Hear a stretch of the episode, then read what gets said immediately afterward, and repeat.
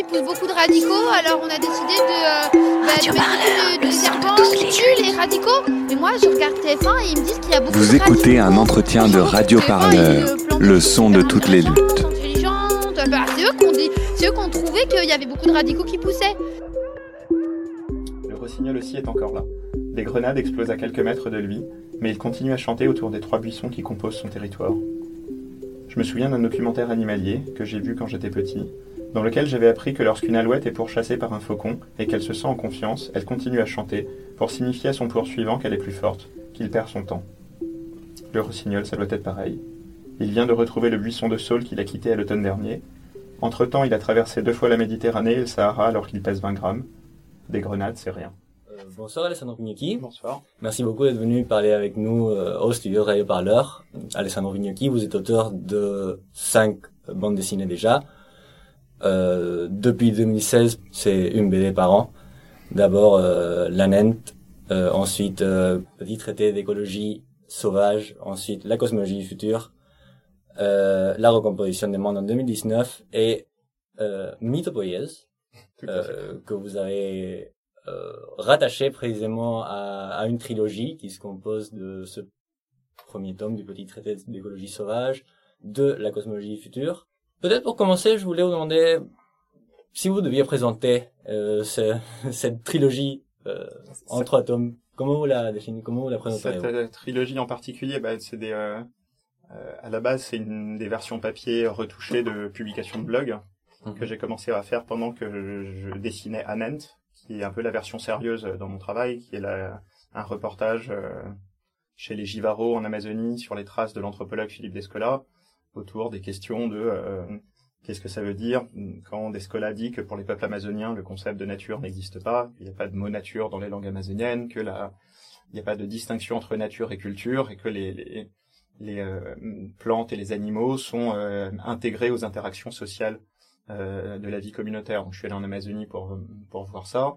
J'en j'en ai fait la bande dessinée Anent, mais euh, celle, Anent est un, d'une certaine façon euh, l'histoire d'une déception parce que c'était beaucoup moins spectaculaire que évidemment j'avais forgé tout un tas de fantasmes euh, en lisant euh, le, le récit de terrain de Philippe Descola. Faut peut-être que je précise un petit peu plus. qui est Oh, Philippe on y Descola. arriver. on, y, on y reviendra. Bref, c'est un anthropologue euh, français, l'anthropologue français vivant le plus connu, euh, qui a fait son terrain chez les Givaro dans les années 70, donc en Amazonie, et qui a depuis beaucoup théorisé sur la relativité de notre concept de nature. Et en lisant ses textes, notamment Les Lances du Crépuscule, qui est son récit de terrain, j'avais construit euh, tout un tas de, euh, de fantasmes qui ont été en partie euh, déçus, parce que bah, déjà parce que la réalité ne correspond rarement avec les fantasmes qu'on a construits en lisant un livre, et aussi parce que les, cultures amazoniennes sont extrêmement discrètes. quoi. C'est pas spectaculaire, ça vous explose pas au visage. Évidemment, j'avais en, allant à la rencontre d'un peuple réputé discuter quotidiennement avec les plantes et les animaux, je m'attendais à être frappé vraiment par un exotisme total, ce qui n'a pas été le cas.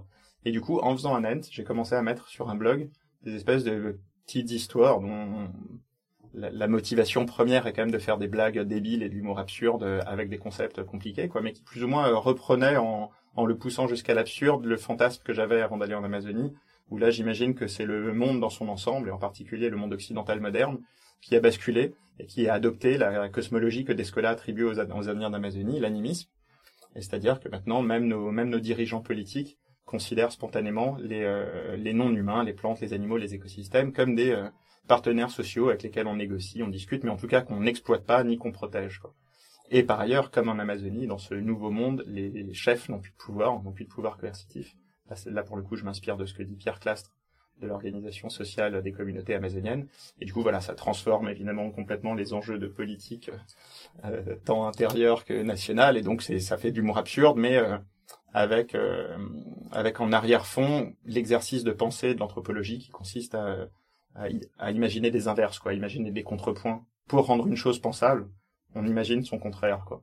Et donc voilà, donc j'ai inversé le monde, le monde a basculé dans l'animisme et euh, la, la culture occidentale moderne, donc la nôtre, avec un concept de nature, avec des plantes et des animaux et des écosystèmes considérés comme des objets qu'on exploite ou qu'on protège, ne survit plus que dans quelques petits villages français. Et c'est un anthropologue Givaro qui vient euh, étudier les dernières enclaves où survit l'Occident moderne. Et donc il est complètement, et là aussi, hein, le, le, le- la motivation de fond, c'était de faire des blagues débiles, mais de, de- en, en des blagues qui réutilisent le genre d'erreur que les anthropologues français, dont moi, euh, ont commis en Amazonie, notamment de surinterpréter tout. Parce que quand un anthropologue arrive pour la première fois sur le terrain, il a souvent lu euh, une, des monuments de, de, de, textes, donc il a construit tout un tas de fantasmes, mais dans le moindre petit détail du quotidien, il veut retrouver toute la littérature qu'il a lue en amont. Donc mon anthropologue Givaro fait la même chose avec la culture occidentale dans les villages français qu'il visite. Donc voilà, il est fasciné par les bars PMU, les fermes d'élevage intensif, et surtout il milite avec passion et ferveur pour tenter de sauver ces dernières traces de l'Occident moderne notamment la culture de Bois-le-Roi. Moi, je me demandais tout d'abord pourquoi Bois-le-Roi?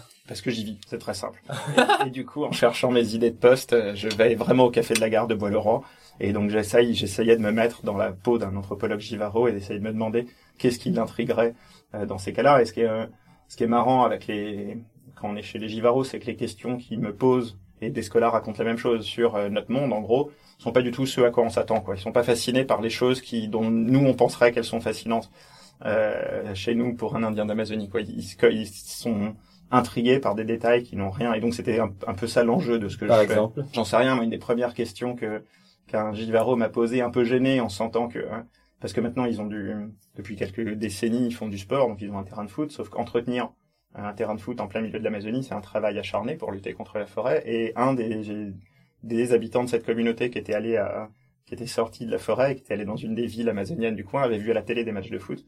Et donc il m'a demandé tout gêné quelle est cette espèce d'herbe qui ne, qui ne pousse pas. Qui, qui, parce qu'ils auraient adoré du coup que je leur apporte des graines de cette. Et c'était ça qui l'avait intrigué le plus en allant en ville. Enfin du coup, c'est des choses qui sont rattachées à leur mode de vie. C'est pas de et, euh, et donc c'est un peu ça l'enjeu quand je mets en scène un Givaro qui vient chez nous, c'est qu'il va pas être intrigué par les trucs évidents de, j'en sais rien, la pollution, les voitures, les écrans, etc. Mais il va être fixé par des micro-détails complètement anodins, derrière lesquels il essaye de retrouver l'ensemble de la culture euh, occidentale en attribuant des fonctions euh, à ces petites choses inconnues des habitants eux-mêmes. Quoi. Ils surinterprètent tout comme ça. Bon, bref.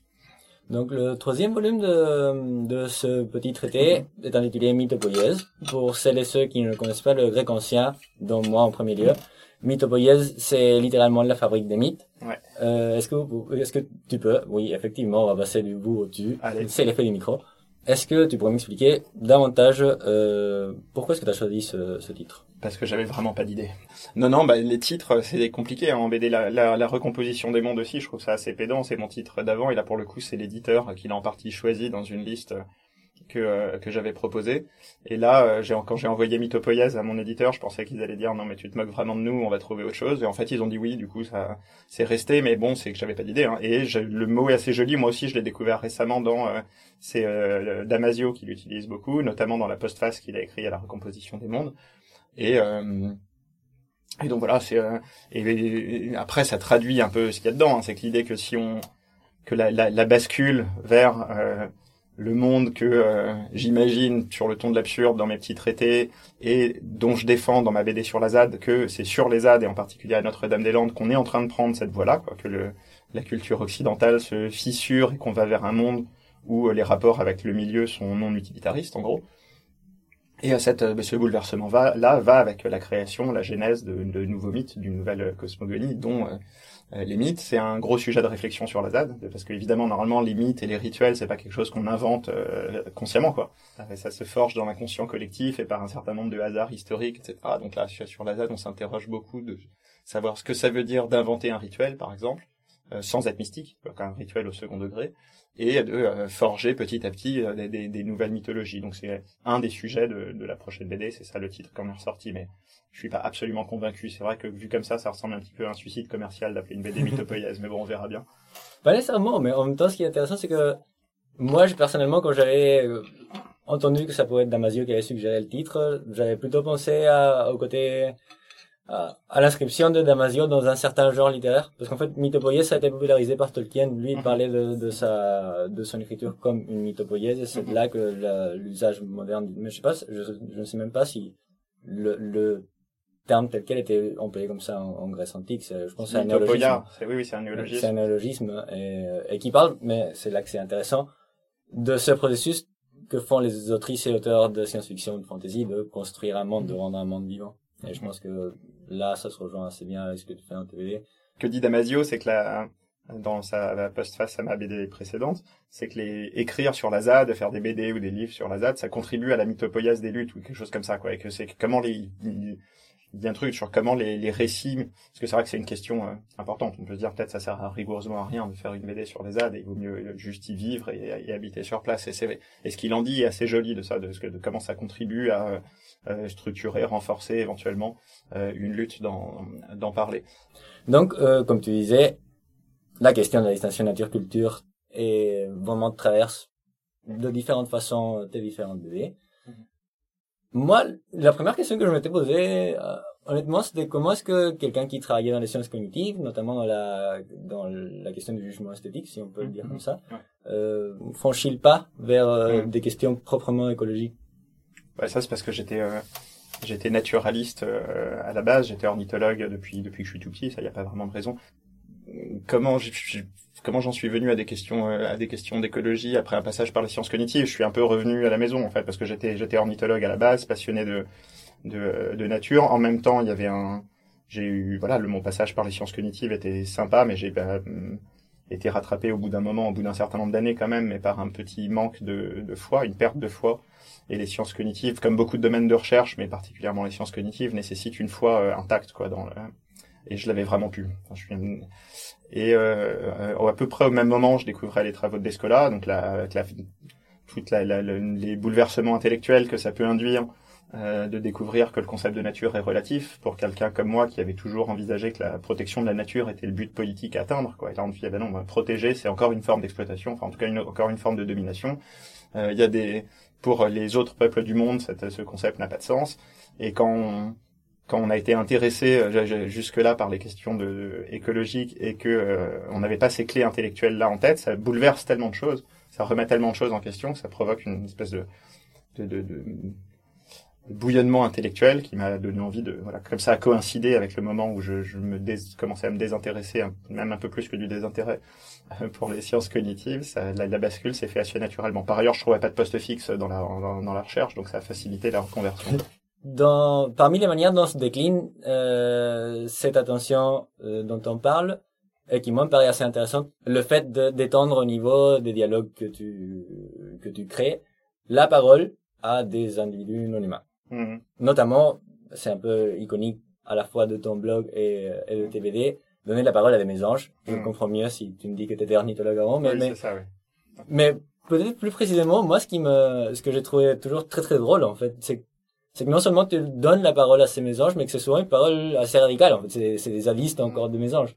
Ouais, c'est plus, il y, en a, il y en a une qui est un peu plus, hein, un peu plus citoyenniste, mais qui se radicalise au fil de mes BD, et l'autre, ouais, qui a un rapport vraiment punk festif à l'émeute et tout ça, et qui est fasciné par le.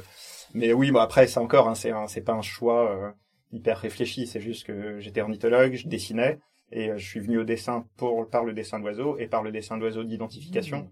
Euh, bah, mon, premier voyage en Équateur à 18 ans, c'était pour illustrer un guide sur les oiseaux, et donc je faisais du dessin comme ça, très appliqué, très réaliste, un peu un peu une esthétique de, de dessin à l'ancienne, quoi. Et pareil, c'est comme comme réutiliser les concepts d'anthropologie de, la nature pour faire de l'humour absurde, la, mettre des mésanges toutes mignonnes qui disent des horreurs, c'était c'était un plaisir en soi. Mais après, il n'y a pas vraiment une une, une réflexion euh, politique théorique derrière. C'est pas forcément en lien avec une forme d'antispécisme, quoi. Surtout que le euh, ce vers quoi, euh, euh, enfin les, les, outils de pensée que nous donne l'anthropologie de la nature, en particulier les travaux de Descola, c'est de, euh, en prenant comme comme outil intellectuel l'intérêt pour les peuples amazoniens, ça nous mène pas vers un, autre, un anthropocentrisme. On ne sait pas de considérer les non-humains comme des comme des, des, sortes d'humains, mais euh, d'essayer de réussir à se mettre à leur place tout en leur conservant leur spécificité corporelle, notamment de non-humains. Quoi. Donc là, c'est un petit peu différent. Les mésanges, ça s'inscrit pas forcément euh, précisément là-dedans. Quoi. La euh, question d'intégrer le non-humain et euh, qui est une question finalement chère à, à, à l'écologie non pas récente, c'est-à-dire que même en 1949, Aldo Leopold, qui est un, mm-hmm. auteur assez influent dans l'écologie dans le monde anglophone, écrivait déjà un chapitre dans son almanach du comté des sables, Penser comme une montagne. Mm-hmm pour l'instant, il n'est pas encore très étayé, mais ce que peut-être j'essaye d'apporter sur le plan théorique, c'est là, pour le coup, de piocher dans mon passé de chercheur en sciences cognitives et d'essayer d'aborder cette question-là vraiment avec les, en réduisant à des concepts qui ont une, espèce de solidité psychologique. C'est pour ça que j'utilise la distinction euh, de, de, de, des deux modes de relation, que l'autre soit un humain, un objet, un animal, etc. On peut soit le considérer comme un objet, auquel cas on, instaure avec lui une sorte de calcul utilitariste. On va, on va considérer son, euh, son rôle vis-à-vis de nous en termes de coût-bénéfice, en gros, quoi, à quoi il peut nous servir, etc. Et euh, soit comme un sujet. Et dans ce cas-là, quand on le considère comme un sujet, on a une relation plus empathique, on tient compte de son point de vue, de ses, de ses motivations, de ses centres d'intérêt, etc. Et ça, ça vaut évidemment pour un humain qu'on peut considérer on peut tout à fait considérer un humain comme un objet, et souvent il s'en faut, faut peu qu'on bascule d'un mode de relation à l'autre. De même, un, un, son animal domestique, on le considère généralement comme un sujet, un autre, enfin, et on bascule très facilement d'un mode. C'est vraiment deux attitudes cognitives différentes. Alors évidemment, c'est pas des, des catégories euh, étanches et bien dessinées, mais quand même, il y a, y a quelque chose. Quoi. c'est, c'est quelque chose qui est assez fondé en termes de, de psychologie humaine. Et donc, j'utilise cette distinction pour décrire euh, non seulement ce qui nous, nous distingue la société occidentale d'une société amazonienne, euh, par exemple, ou d'une autre société animiste, et, euh, et aussi pour essayer de décrire, une, de trouver un espèce d'objectif à la lutte écologique. Quoi. Dans, dans euh, l'Occident moderne, le mode de relation qui est socialement institué, vraiment fixé dans les institutions, notamment économiques, mais pas que, euh, de mode de relation avec les non-humains, c'est la relation de sujet à objet. Quoi. Basiquement, on, les humains, on est censé les considérer comme des sujets. Dans les faits, c'est évidemment pas le cas. Ça devient des ressources humaines euh, exploitées vraiment comme de la matière. Euh, mais en tout cas, en théorie, c'est censé être des sujets. Par contre, les animaux, les, les, les, écosystèmes, etc., sont des objets. Cette relation de sujet à objet se décline en deux variantes, qui sont soit l'exploitation soit la protection. Mais dans tous les cas, on considère, on les considère comme des objets. Les, les symptômes de ça, c'est par exemple l'importance qu'on accorde à la notion de service écosystémique. C'est pour, pour justifier la protection. On ne, on ne protège les abeilles que parce que euh, elles pollinisent nos cultures et sont utiles, euh, les forêts parce qu'elles purifient l'atmosphère ou parce qu'elles elles, servent de réserve d'eau, etc. Et euh, dans un dans une société amazonienne, euh, ça ne veut pas dire qu'on s'entend bien, qu'on respecte, qu'on tue pas, etc. Les givaros euh, mangent évidemment du gibier, etc. Mais, mais, en établissant des modes de relation qui s'apparentent aux relations qu'ils ont entre humains, c'est-à-dire on, discute, on négocie, on s'en veut, on se séduit, on se trompe, on tisse des alliances, etc. Et il me semble, pour un certain nombre de raisons, qu'il n'y a pas vraiment euh, d'issue un peu joyeuse à la crise écologique sans faire basculer vraiment l'Occident moderne dans son ensemble vers un monde où les institutions, vraiment à l'échelle euh, macro euh, macro social quoi vraiment les, institutions qui structurent le monde instaureraient comme la relation de, sujet à sujet avec les non humains comme la relation la plus évidente. Et ça ça donne une direction alors certes euh, ambitieuse mais ça permet de, de dessiner d'identifier un peu quels peuvent être les alliés et surtout les ennemis d'une lutte écologique efficace quoi. Parce que si c'est vraiment ça le but toute l'écologie qui accepte les règles du jeu économique est vouée à l'échec dans le meilleur des cas, euh, plus probablement à être contre-productive, puisque l'économie oblige les, les non-humains doivent être des ressources, en gros quoi. Il faut pouvoir les quantifier. Dans, dans, les règles du jeu économique, tout doit être interchangeable. On doit pouvoir attribuer une valeur euh, chiffrée aux choses et pouvoir les interchanger. Or, il n'y a que les objets qui sont interchangeables. Des sujets, on peut pas, tu peux pas remplacer un sujet avec un autre normalement. Et euh, donc voilà, donc ça, ça, ça, permet en tout cas de, de dire l'écologie, bah, notamment toutes ces histoires de croissance verte, etc., qui acceptent les règles du jeu économique, c'est euh, vraiment des ennemis à, combattre politiquement. Et inversement, les luttes euh, sociales qui s'attaquent aux fondamentaux du, jeu économique, euh, par exemple récemment les gilets jaunes, quoi, de, vouloir remettre des relations d'entraide, de, des modes de décision et d'organisation sociale qui échappent au jeu économique. Là, par contre, on pose les bases d'une possible lutte écologique efficace. En tout cas, on donne une solidité euh, parce que sinon dire dans l'abstrait euh, il faut se débarrasser de la, de la distinction nature-culture, on dit oui super, mais n'importe qui pourra accepter ça quoi. Là je vois quand je donne des interviews pour des des médias qui sont moins familiers sans doute que vous avec la notion de lutte des classes et d'affrontement, euh, quand je dis ça, ça les gêne pas du tout, quoi. Ils font oui, bien sûr, il faut revoir les fondamentaux de l'Occident moderne, la distinction nature-culture, et instaurer des. Et quand je fais ah, même ça, ça passe par la lutte et, les... et démolir les fondamentaux du jeu économique, là, tout de suite, ça, ça passe moins.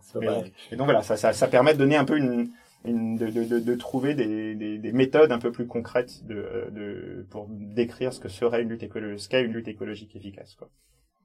Et précisément, ce point de bascule dont tu parlais, mais aussi ce terrain d'alliance, tu l'as trouvé sensiblement à la ZAD, qui fait l'objet de la BD qui est parue en avril 2019, La recomposition du monde, où tu racontes précisément ton arrivée à la ZAD et où tu évoques des passages que j'ai trouvé assez touchants. Non seulement, après, c'est pas, c'est vrai que c'est le côté peut-être plus acceptable et moins déterminé pour certaines personnes de la, de, du combat qui s'est mené, qui se mène à la ZAD.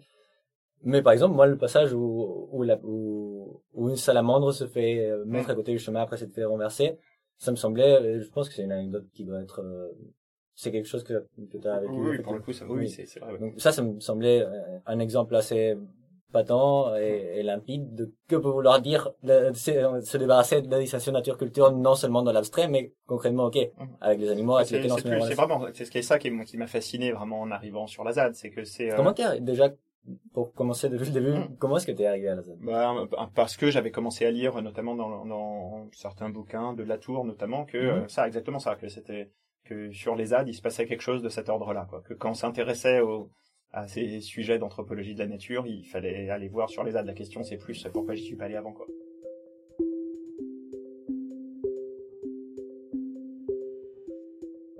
Il faut bien comprendre qu'en Amazonie, les plantes et les animaux sont considérés comme des partenaires sociaux.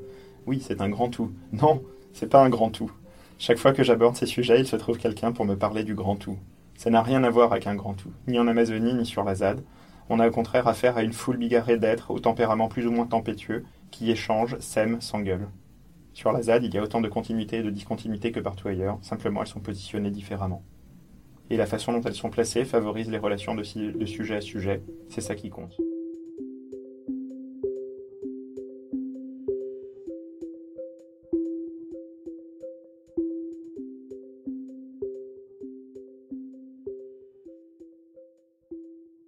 Je suis arrivé comme ça, bah, comme tant d'autres gens, euh, avec l'idée de, passer une semaine pour voir à quoi ça ressemblait. Et comme tant d'autres gens, j'en suis jamais vraiment reparti. C'est dans quelle année? Bah, C'était en... Il n'y a pas très longtemps, il y a deux ans, vu que c'était juste après le... Un... Je suis arrivé un mois avant l'opération d'expulsion en 2018. Quoi.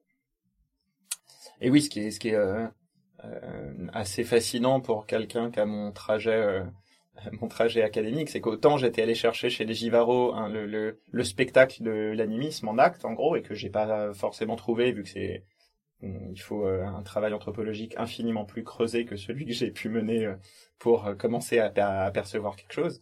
Autant par contre sur la ZAD, ça vous saute vraiment au visage, quoi. Parce que le et ça c'était vraiment une surprise que même pour des gens qui ont pas d'intérêt naturaliste particulier, qui euh, sont pas venus là du tout parce qu'ils aimaient bien les tritons, les petits oiseaux et tout ça, mais pour euh, une foule de raisons, soit politiques, soit qu'ils avaient nulle part ailleurs où aller, soit tant d'autres choses.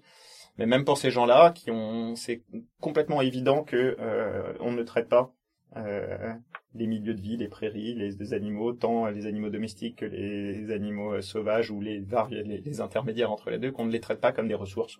En fait, c'est ça, ça a été ça la découverte, c'est qu'à partir du moment où sur un territoire suffisamment étendu, on met à l'écart les fondamentaux du jeu économique, euh, c'est-à-dire qu'on refuse ces impératifs-là de rentabilité, euh, de, euh, de, de, de, soumission totale à la propriété privée, etc., et où on réinstaure des relations sociales plus fondées sur l'entraide, sur la solidarité, j'en sais rien, la vente à prix libre, le, tout, tout, tout, ce qui se construit socialement sur la ZAD. À partir du moment où on, on fait ce renversement-là, on ouvre automatiquement, presque automatiquement, en tout cas quand on est dans un espace, dans un lieu comme le bocage de, de, de la ZAD, quoi, on ouvre automatiquement la possibilité pour euh, tisser des, des, des, relations non utilitaires. En fait, on étend ce qu'on a, a commencé à faire avec les humains, s'étend très naturellement aux non humains. Quoi.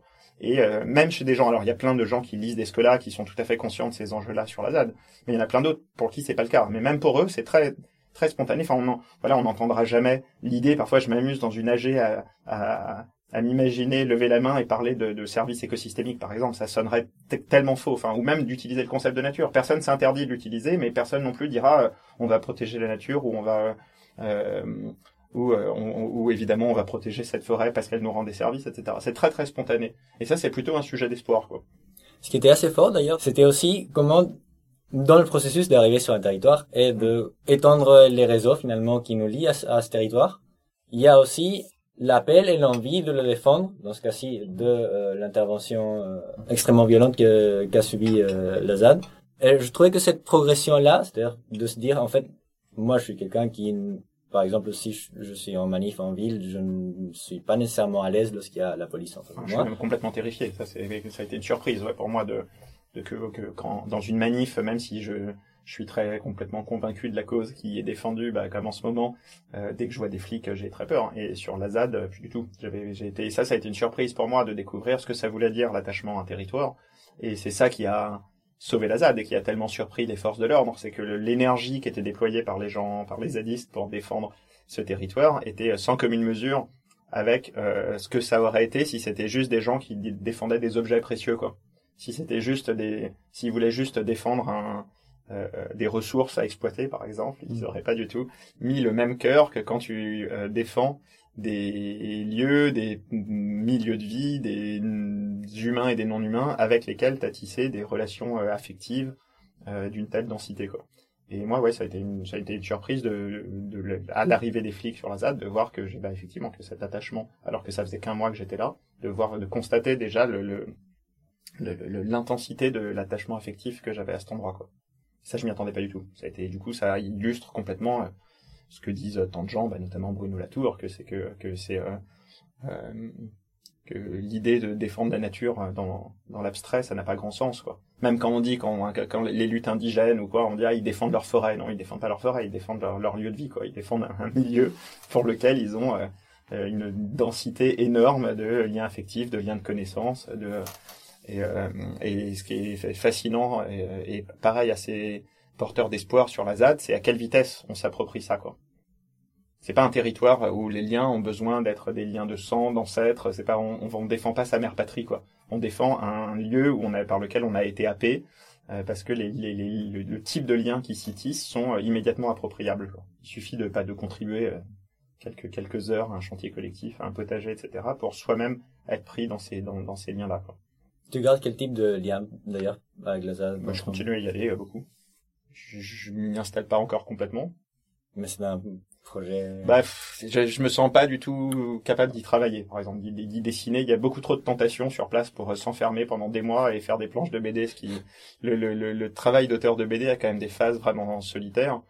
Et euh, donc non, pour l'instant, j'envisage pas, j'envisage pas de m'y installer complètement.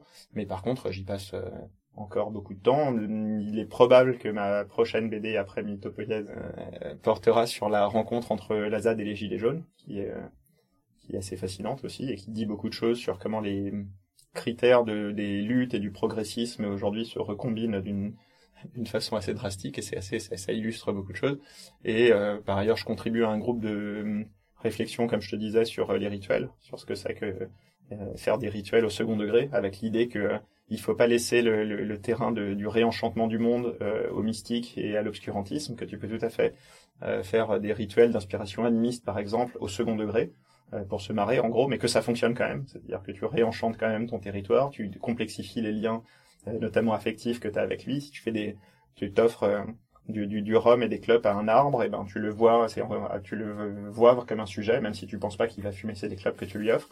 Tu, tu, ça deviendra encore plus inenvisageable de le considérer comme juste une ressource de bois, quoi, par exemple. Et donc voilà, on a tout un truc là-dessus. Qui, Ce qui fait penser immédiatement en fait au rond-point et comment ça passe d'être juste le non-lieu que l'on trouve partout dans les routes de France à être un, véritablement un synonyme de lieu de rassemblement politique. Oui, et qu'ils ont, ils ont rendu les, les, endroits les plus pourris du territoire, les ronds-points, les zones commerciales, en euh, des zones désirables où se construisait quelque chose de complètement fascinant. Oui, c'est, c'est, c'est assez bluffant, de ce point de vue-là.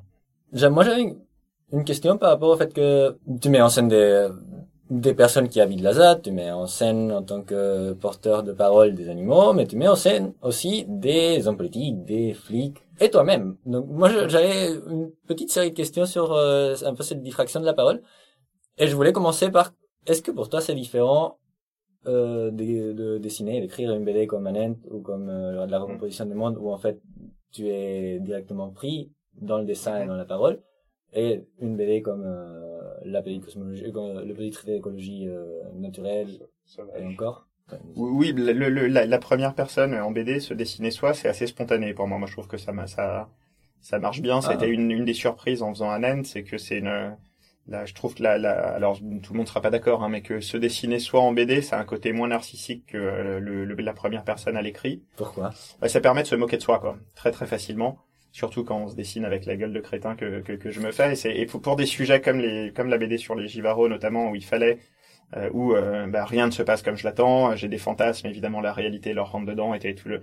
Et ben c'était essentiel d'avoir ce double regard entre le personnage que j'étais au présent, qui faisait toutes les erreurs possibles, et l'auteur qui se juge a posteriori. Quoi. Et quand tu te dessines en BD, t'as tout de suite ce, ce, double regard. Tu te, tu, tu, te moques tout de suite de toi. Enfin, en tout cas, tu te juges cette, euh, cette espèce de superposition entre euh, le présent narratif et le jugement a posteriori de l'auteur qui revoit ses activités six mois, un an après, etc. est beaucoup plus complexe à, à obtenir à, à l'écrit. Et, et, en BD, je trouve que ça, c'est vraiment une vertu assez propre de la BD documentaire. En plus, ouais, ça, a l'avantage, c'est un peu ce que c'est un des trucs que dit Descola dans, sa postface, que c'est pas, ça pas le, on pose carte sur table. On dit tout de suite, c'est subjectif, c'est mon regard.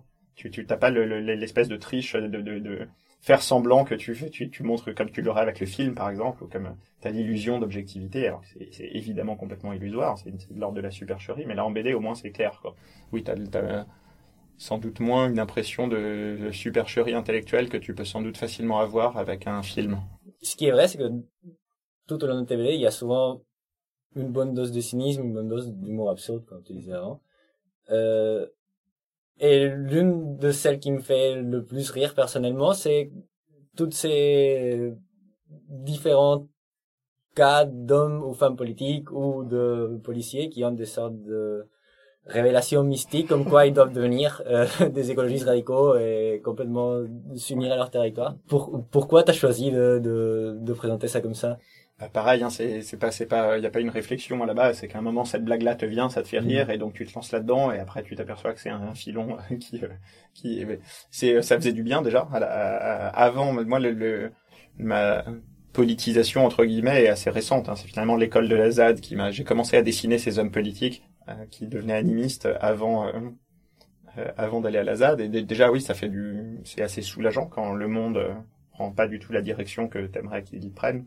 dessiner un Manuel Valls qui est devenu qui, a une, soudain une espèce de d'empathie totale pour un hérisson ou qui qui rêve de ouais je sais pas ça voilà c'était de l'humour qui à la fois était même me, faisait du bien sans doute. Et puis ça voilà c'était c'était j'ai trouvé c'est après c'est un hasard c'est que les, souvent les gens se demandent euh, quel, euh, comment t'en es venu à ça pour quelle raison est-ce que c'est pour passer un message etc mais c'est dans, dans dans une œuvre quelle qu'elle soit et euh, il y a rarement une, une pensée planifiée à la base tu vois. Je me suis pas dit ah si je mets des hommes politiques en scène blablabla c'est juste à cause d'une suite de hasards cette blague là te vient et ensuite tu la tu la poursuis tu la files et tu la tu la presses quoi. Bien sûr c'est c'est je posais la question plutôt dans le sens où moi, ça me parlait aussi parce que souvent on se retrouve à se dire au sein des milieux avec, des sensibilités écologistes ou gauche ou comme on veut le dire, que ce serait impossible d'obtenir un changement de cap sans l'intervention d'une sorte de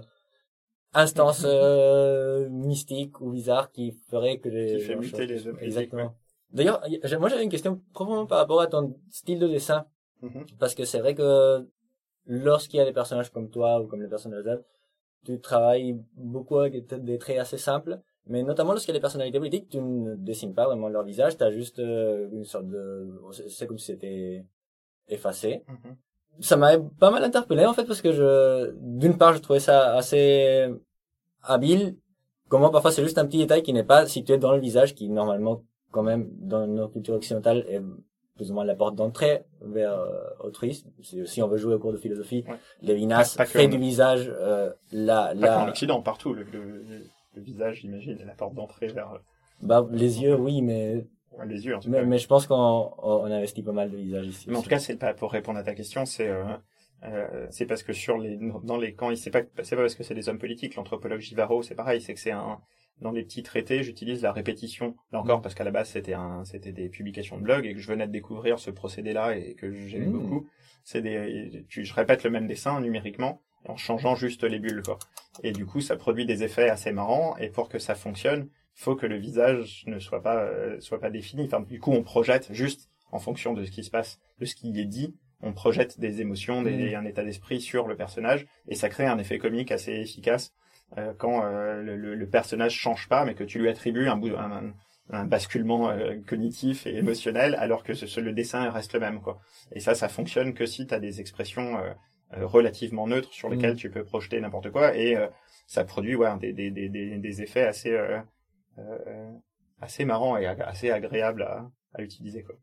Et c'est pour ça qu'il n'y a pas, s'ils avaient des traits trop nets, tu pourrais pas avoir cette, cette, cette transformation des états mentaux que tu leur attribues d'une vignette à l'autre. Sans que le dessin change.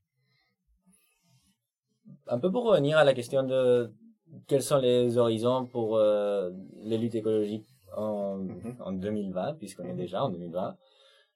Euh, une autre chose que j'avais relevé en lisant notamment la recomposition des mondes, c'est toutes ces vignettes où il est question d'enfants qui seraient en train d'apprendre euh, la vie dans les ZAD comme le présent déjà, comme une sorte de, de, de comme de, comme d'une victoire déjà acquise en fait. Oui, les ZAD, des écoles du futur en fait. Exactement.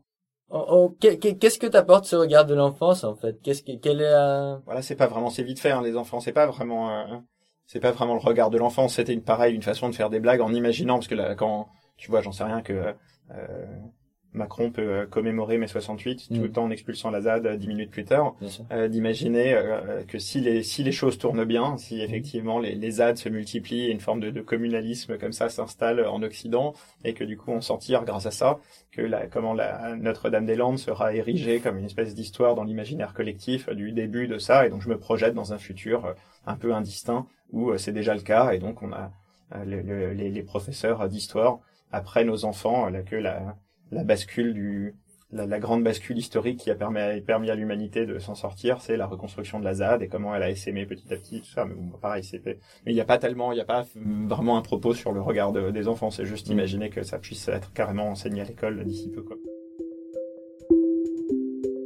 Merci Alessandro Pignocchi d'être euh, venu au studio de Radio Parleur. Euh, je rappelle que le, le 16 janvier, euh, c'est le lancement de Mythopoïès. Tu seras en tournée pour faire la signature et ensuite, oui, je vais dédicacer un peu partout. Le, le la, fête de lancement est un peu tardive, c'est euh, le 7 mars à la, à la, librairie La Tête ailleurs, rue de la Folie Méricourt. Ensuite, on boira des coups au bar d'en face. Folie Méricourt, c'est le 11e. Dans le 11e, tout à fait. Voilà, marquez cette date. Merci beaucoup. Merci à toi.